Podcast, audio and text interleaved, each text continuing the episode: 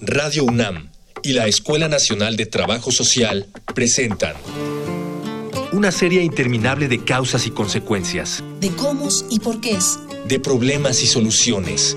Eso es la vida. Vida cotidiana. Sociedad en movimiento.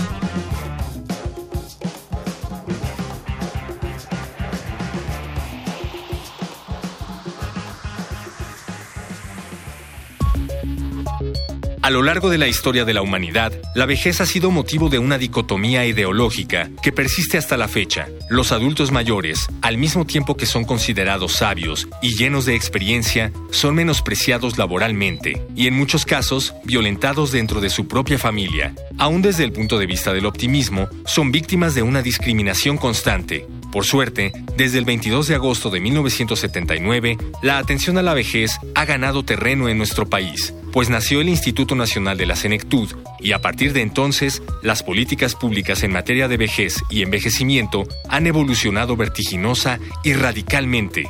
En esta emisión de Vida Cotidiana, Sociedad en Movimiento, hablaremos sobre el Día Nacional del Adulto Mayor con la maestra Graciela Casas Torres, coordinadora del Centro de Investigación y Estudios de Trabajo Social en Gerontología y profesora de la Escuela Nacional de Trabajo Social. Dialogar para actuar, actuar para resolver.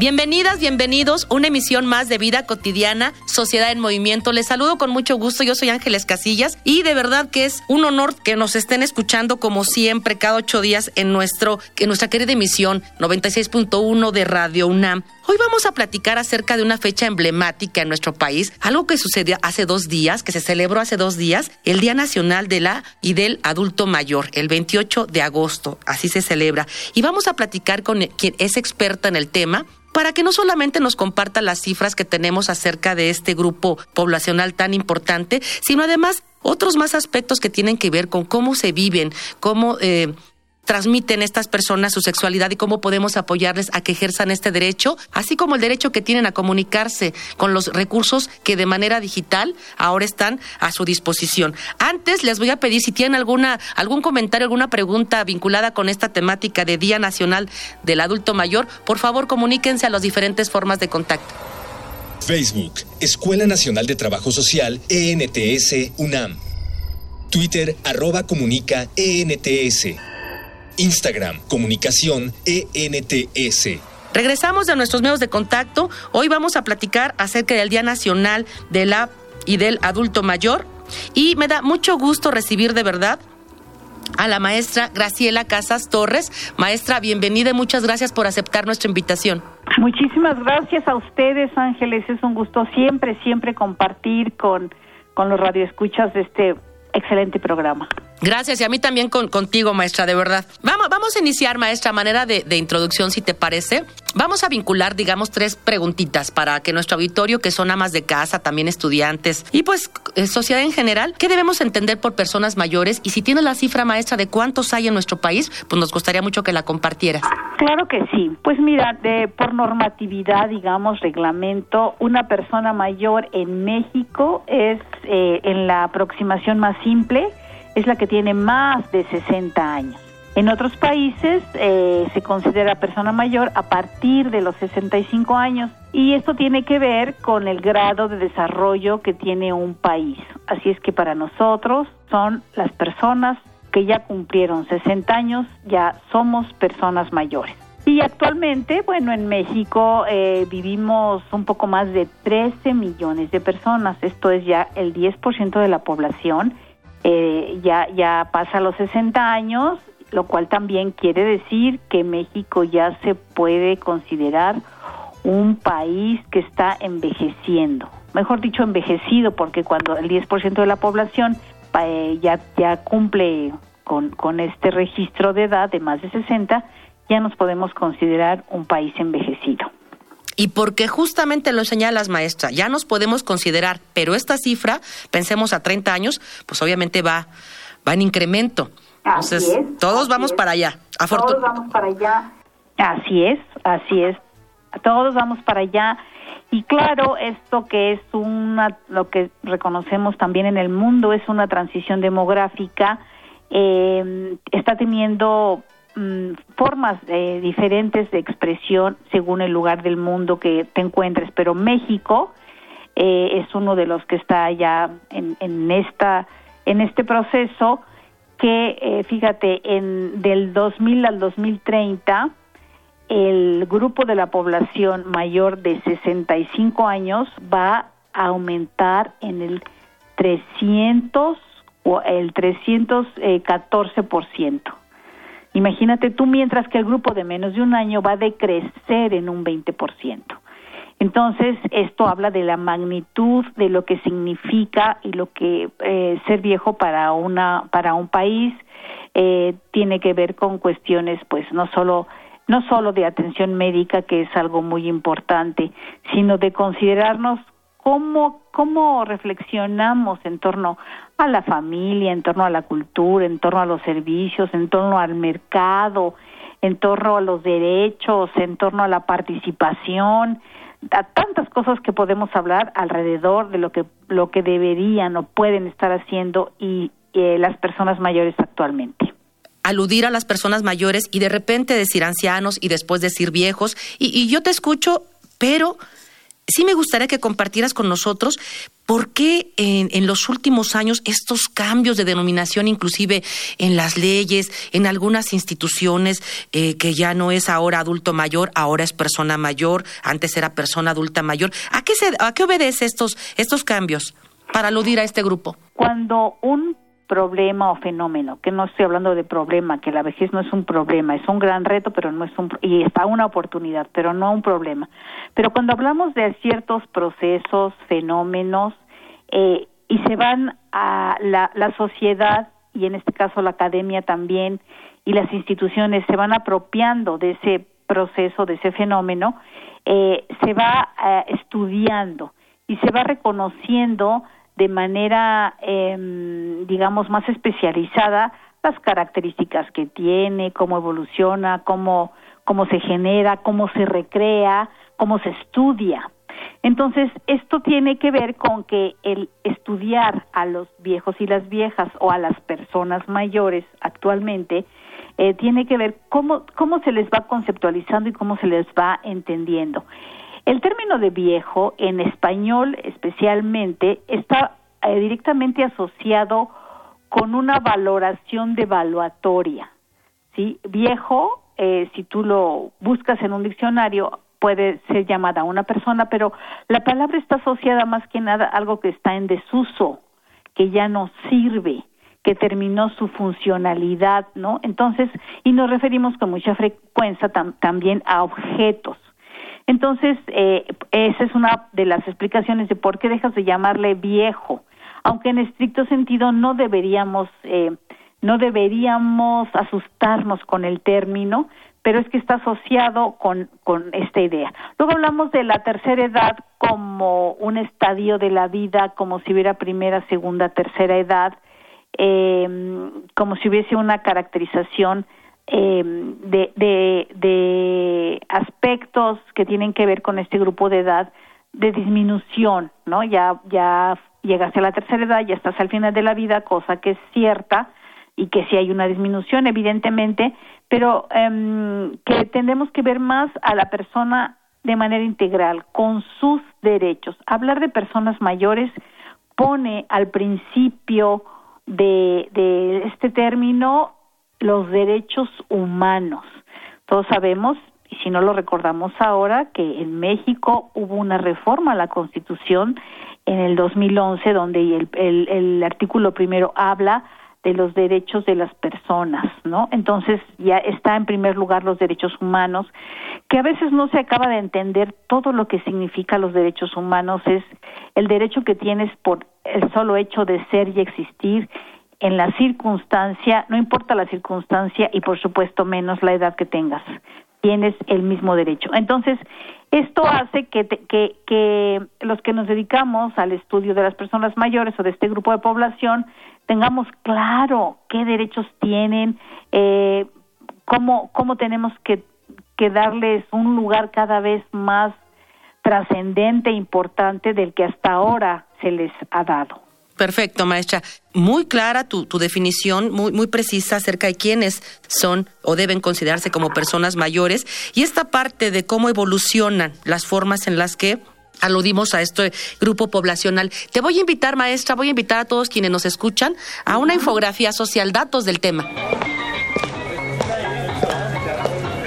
Infografía social. De acuerdo con la Asamblea General de la ONU, el primero de octubre es el Día Internacional de Personas de Edad. En México, la fecha del 28 de agosto fue elegida mediante la liturgia católica, pues es el día que se celebra a San Joaquín y Santa Ana, padres de la Virgen María y abuelos de Jesús, según la tradición. Originalmente, según se cuenta, la celebración fue propuesta por Lázaro Cárdenas en su periodo presidencial como un día para consentir a los abuelos, otras versiones remontan este día a los tiempos del porfiriato, cuando se festejaba a los adultos mayores durante las fiestas de San Agustín, pero la celebración actual, en la fecha que la conocemos, se oficializó en 1983. Las mejoras en los servicios de salud y la calidad de vida actual han aumentado la esperanza de vida de los seres humanos tan solo en los últimos decenios a una escala sorprendente. Hoy en día, se estima que casi 700 millones de personas tienen más de 60 años de edad y que para el año 2050 esta cifra alcanzará los 2 mil millones, es decir, 20% de la población mundial. Ahora que la humanidad ha conseguido extender su periodo de vida, lo siguiente es aprender a aceptarla, pues los adultos mayores suelen sufrir de discriminación por envejecimiento, maltrato y abandono. Esta marginación está presente en la actitud de individuos e instituciones por igual, en la falta de espacios y facilidades, en la carencia de empleos y en la indiferencia. Regresamos de la infografía social, estamos platicando con la maestra Graciela Casas Torres y bueno, aludiendo al Día Nacional del Adulto Mayor que se celebró hace dos días, el 28 de agosto. Nos platicaba la maestra antes de la infografía acerca de todos los derechos de los que deben de gozar este, estas personas y a mí me gustaría, maestra, centrarme en uno de ellos. Obviamente, si hablas de derechos, esto también tiene que ver con la sexualidad. Y antes te voy a hacer una pregunta que aquí tengo, que me prepararon en producción. no es mía. Ajá. ¿Tú, crees que a mayor actividad sexual, vida más saludable? Eh, mira, la sexualidad está eh, integrada a lo largo de toda nuestra vida y lo sabemos. Y sí es cierto que hay una enorme tendencia a pensar que las personas mayores no les interesa o no ejercen la sexualidad. Y esto está eh, precisado ya en, la Convención Interamericana de los Derechos Humanos de las Personas Mayores, está eh, muy em, claro y muy preciso el derecho que tenemos las personas mayores a la sexualidad. Y sí, hay, toda, hay una vinculación directa, claro, eh, de, de, lo que nosotros lo podemos estar en mejores condiciones cuando ejercemos a plenitud la sexualidad. Claro que sí hay que tener en cuenta que eh, las, eh, la forma de ejercer la sexualidad cambia con los años, pero por supuesto que tiene muchas bondades, muchos beneficios y tenemos el derecho no solo, bueno, de ejercerla, sino también de ser respaldada y entendida desde las instituciones. Eh, bueno, el tema de la sexualidad es un aspecto muy importante en la vida de las personas mayores que se reconoce en la Convención Interamericana por los Derechos Humanos de las Personas Mayores, que hoy por hoy es el, digamos, el, referente mm, institucional que emerge de, la OEA, en la ONU, en 2015, digamos, de vanguardia, donde, entre otras cosas, eh, se reconoce y dice el derecho que tenemos las personas mayores eh, en, relación a ejercer libremente nuestra sexualidad y no solo ejercerla, sino hacer cuidados desde las instituciones de salud para que eh, haya un buen funcionamiento, digamos, en este caso fisiológico, que no es solamente lo fisiológico, pero que haya un respaldo importante de, de los derechos, eh, del derecho a la sexualidad. Y claro que a veces alrededor de esto hay muchos mitos. El más común es que, que ya no hay interés y eso es, es mentira, siempre hay interés en, de diferente forma. Y también hay que decirlo, tampoco, tampoco pasa nada si las personas mayores deciden no ejercer la sexualidad. O sea, si es una decisión, tampoco estamos eh, pensando que eso sea un aspecto anormal. Sea, es tan libre, tan grande, tan amplio que las personas mayores tienen todo el derecho de ejercerlo y también todo el derecho porque ahora también se escuchan muchas mujeres mayores que tienen, eh, no solo mujeres, hombres y mujeres que no están tan interesados como antes, que eso también es verdad, pero cambia la forma, la, manera de, de, aproximarse, la manera de entender. Eh, cuando somos más jóvenes existe una más interés yo diría sexogenital, por, por la parte coital. Y con los años esto puede tener otros matices, donde se puede incluir la vida sexual, la relación coital, pero también toda la expresión mm, amorosa y de interacción, de, de acompañamiento, de todo lo que implica la sexualidad, que ya sabemos que no solamente es la parte coital, ¿sí? Maestra, nosotros sabemos que tú diriges diferentes actividades académicas, culturales, deportivas, recreativas con las personas mayores y vinculado a esta a este tema de la sexualidad, de su actividad sexual, porque son dos cosas diferentes. ¿Cuáles son las necesidades que te han, si es que lo han hecho, compartido estas personas, hombres y mujeres? ¿Qué demandan? ¿Qué necesitan? Fíjate que, bueno, es verdad, nosotros, nosotros eh, impartimos, maestra, como sabes, un diplomado que se llama Envejecimiento Exitoso, que ya tenemos más de 10 años impartiéndolo, y justo hay dos temas, bueno, varios, varios temas que hemos incorporado eh, como parte de las demandas. Uno de ellos fue justamente el tema de sexualidad en las personas mayores. Es un, es un módulo que impartimos en el diplomado, eh, y que la, eh, o, la gente que quiere tomar nada más ese curso también, o sea, ese módulo, ese curso lo puede lo puede tomar y justamente por porque nosotros al inicio no lo incluíamos, omisión nuestra, pero a raíz del interés de las personas incluimos esto. Algo con lo que estamos innovando también, maestra, es el tema del manejo de las TICs, de las tecnologías la gente no solamente se conforma con tener un teléfono para hacer llamadas, sino que enseñar a las personas mayores a manejar la tecnología es una forma de inclusión de, de la vida social, de la vida pública, de los derechos, del conocimiento, de la comunicación, de mantenerse informado, de facilitar trámites, en fin. Entonces, esto es algo que también ya incorporamos en nuestro diplomado y que también damos eh, cursos eh, una o dos veces al año, de acuerdo a la demanda y a las condiciones que tenemos para que nuestras computadoras, las computadoras utilizamos las que tiene las, la escuela, cuando están disponibles, que casi siempre son en periodo vacacional de los estudiantes, también nosotros las ocupamos para dar cursos para personas mayores.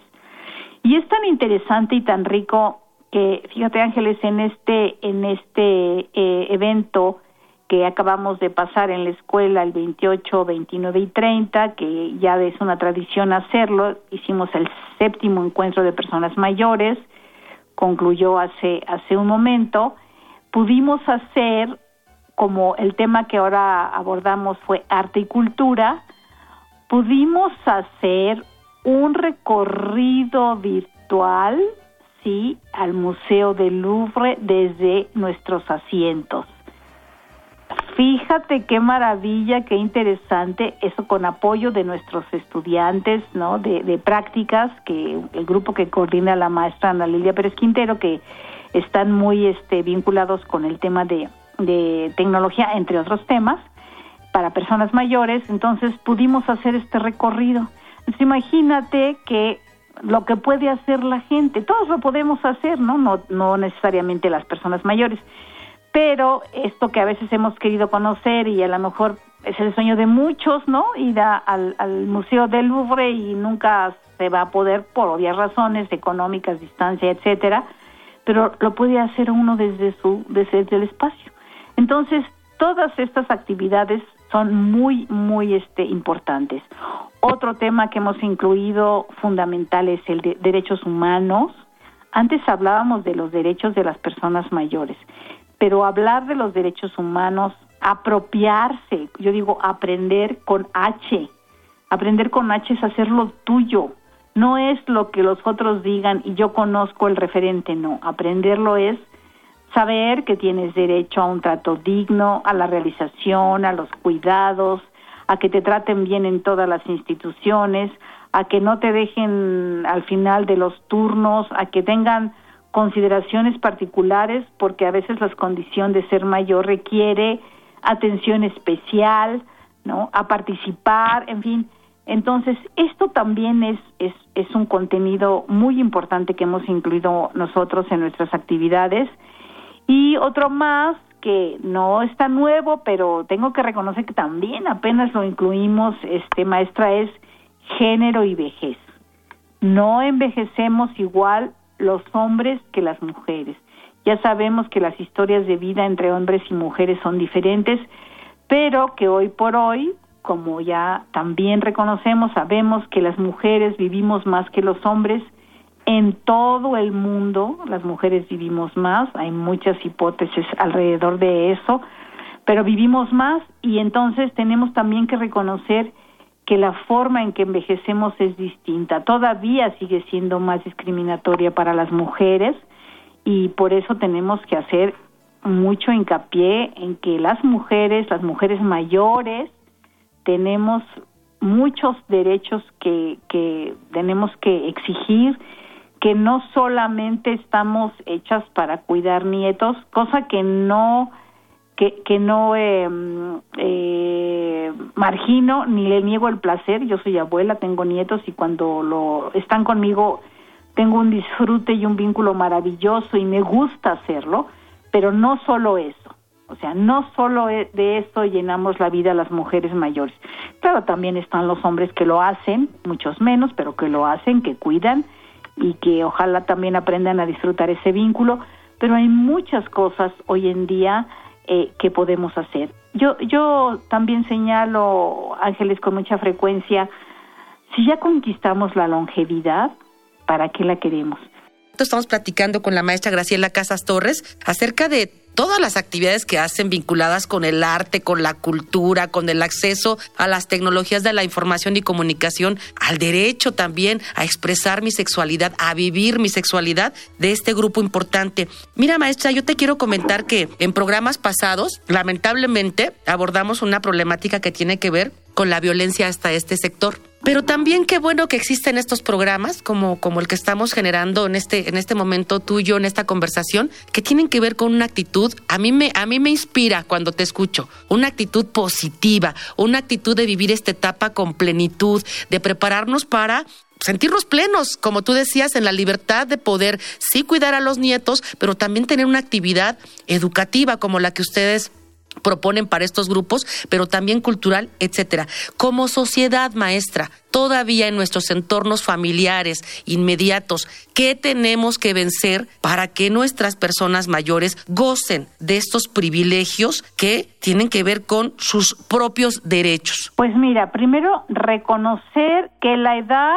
no es sinónimo de inutilidad ni de marginación ni de aspiración inclusive, ¿no? Inclusive de, proyectos nuevos de vida. Eh, la edad, o sea, la vejez nos permite de las de los eh, de la ganancia que yo recién estoy eh, publicando un artículo que le llamo la ganancia del envejecimiento, pues la ganancia es que nos permite la longevidad nos permite revisarnos en nuestro rol y en nuestra identidad o primero nuestra identidad y luego nuestro rol. Podemos reconocer, eh, recordar que la identidad la vamos eh, construyendo a través de la relación con los otros, del papel que la sociedad nos asigna en, el espacio, eh, en el conjunto, ya sea de la familia, ya sea de la casa. Y hasta el momento, el rol tradicional de las personas mayores en el ámbito familiar pues ha sido el de cuidador, especialmente para las mujeres, el de ya terminaste de tu vida reproductiva o tu vida laboral en el sentido del ingreso, del trabajo propiamente dicho, de trabajo remunerado, aunque no se acaba, sabemos, el trabajo de, de, tareas cotidianas, ese no se termina, pero parecería que entonces ya no tenemos más que hacer. O sea, este, tenemos un rol que, un rol sin rol, un rol desdibujado, un rol si tú te preguntas qué tienen que estar haciendo los niños, uno dice, ah, se tienen que ir a la escuela y tienen que estudiar y los tienen que cuidar y los jóvenes se tienen que preparar, en fin. Los adultos no se diga, pues hay que trabajar y la sociedad dice que tenemos que formar una familia. No quiero decir que eso tenga que ser, pero así dice la sociedad. Pero ¿qué dice la sociedad para las personas mayores? No dice nada. No dice te toca hacer esto. En el mejor de los casos te toca descansar, ¿no? En el mejor de los casos te toca tener una pensión y que un apoyo económico y está bien, por supuesto. Pero la sociedad no nos ha dicho para qué estamos los mayores. Entonces tenemos, estamos en una época, Ángeles, en que tenemos que redescubrirnos, reorientarnos, dirigir todo nuestro potencial que tenemos para seguir participando en beneficio propio y en beneficio de los demás también. ¿Sí? Y esta es una condición que tenemos que reconocer desde la familia, que no solamente eh, digan, ah, pues mi mamá, mi papá ya son viejos, los tengo que procurar, los tengo que ver por ellos, que eso es cierto, es inclusive una cuestión de ley, ¿no? Están obligados a ver por los mayores los hijos, sí, pero ya no, pues no es ningún pobrecito, no es ningún limitado, eh, tiene, no solamente me puede acompañar en el cuidado de los nietos, que insisto es una tarea encomiable, necesaria y disfrutable, pero no solo eso, vamos, eso puede, eso debe ser una elección del abuelo, de la abuela o del mayor, ¿no? Que no, no todos los mayores son son abuelos, pero eh, tiene que tiene que ver con que hay muchas cosas por hacer que que se puede recrear, orientar y si empezamos por la familia reconociendo los derechos, la participación, la potencialidad y de la propia persona mayor, porque a veces nos creemos los estereotipos, ¿no? Ya lo escucharon quienes nos están este, siguiendo desde hace mucho tiempo nuestro programa y tienen a su lado personas que están por cumplir 50 años, que ya tienen 60, que rebasan esta edad invítenlos. Hay muchas posibilidades de crecimiento para que podamos y sigamos participando en beneficio de esta población. No me resta más que despedirme y agradecer a quienes hacen posible esta emisión, bueno, este programa. En la producción, gracias Miguel Alvarado. En la postproducción, Luis Tula, Francisco Mejía, gracias. Por supuesto, en la información, en la información, la valiosa participación de Jorge Herrera. Y pues me despido eh, confiando en que podamos escucharnos en la siguiente emisión. Muy bonita tarde, maestra Graciela Casas. Gracias por habernos acompañado. Vida cotidiana es una coproducción entre Radio UNAM y la Escuela Nacional de Trabajo Social.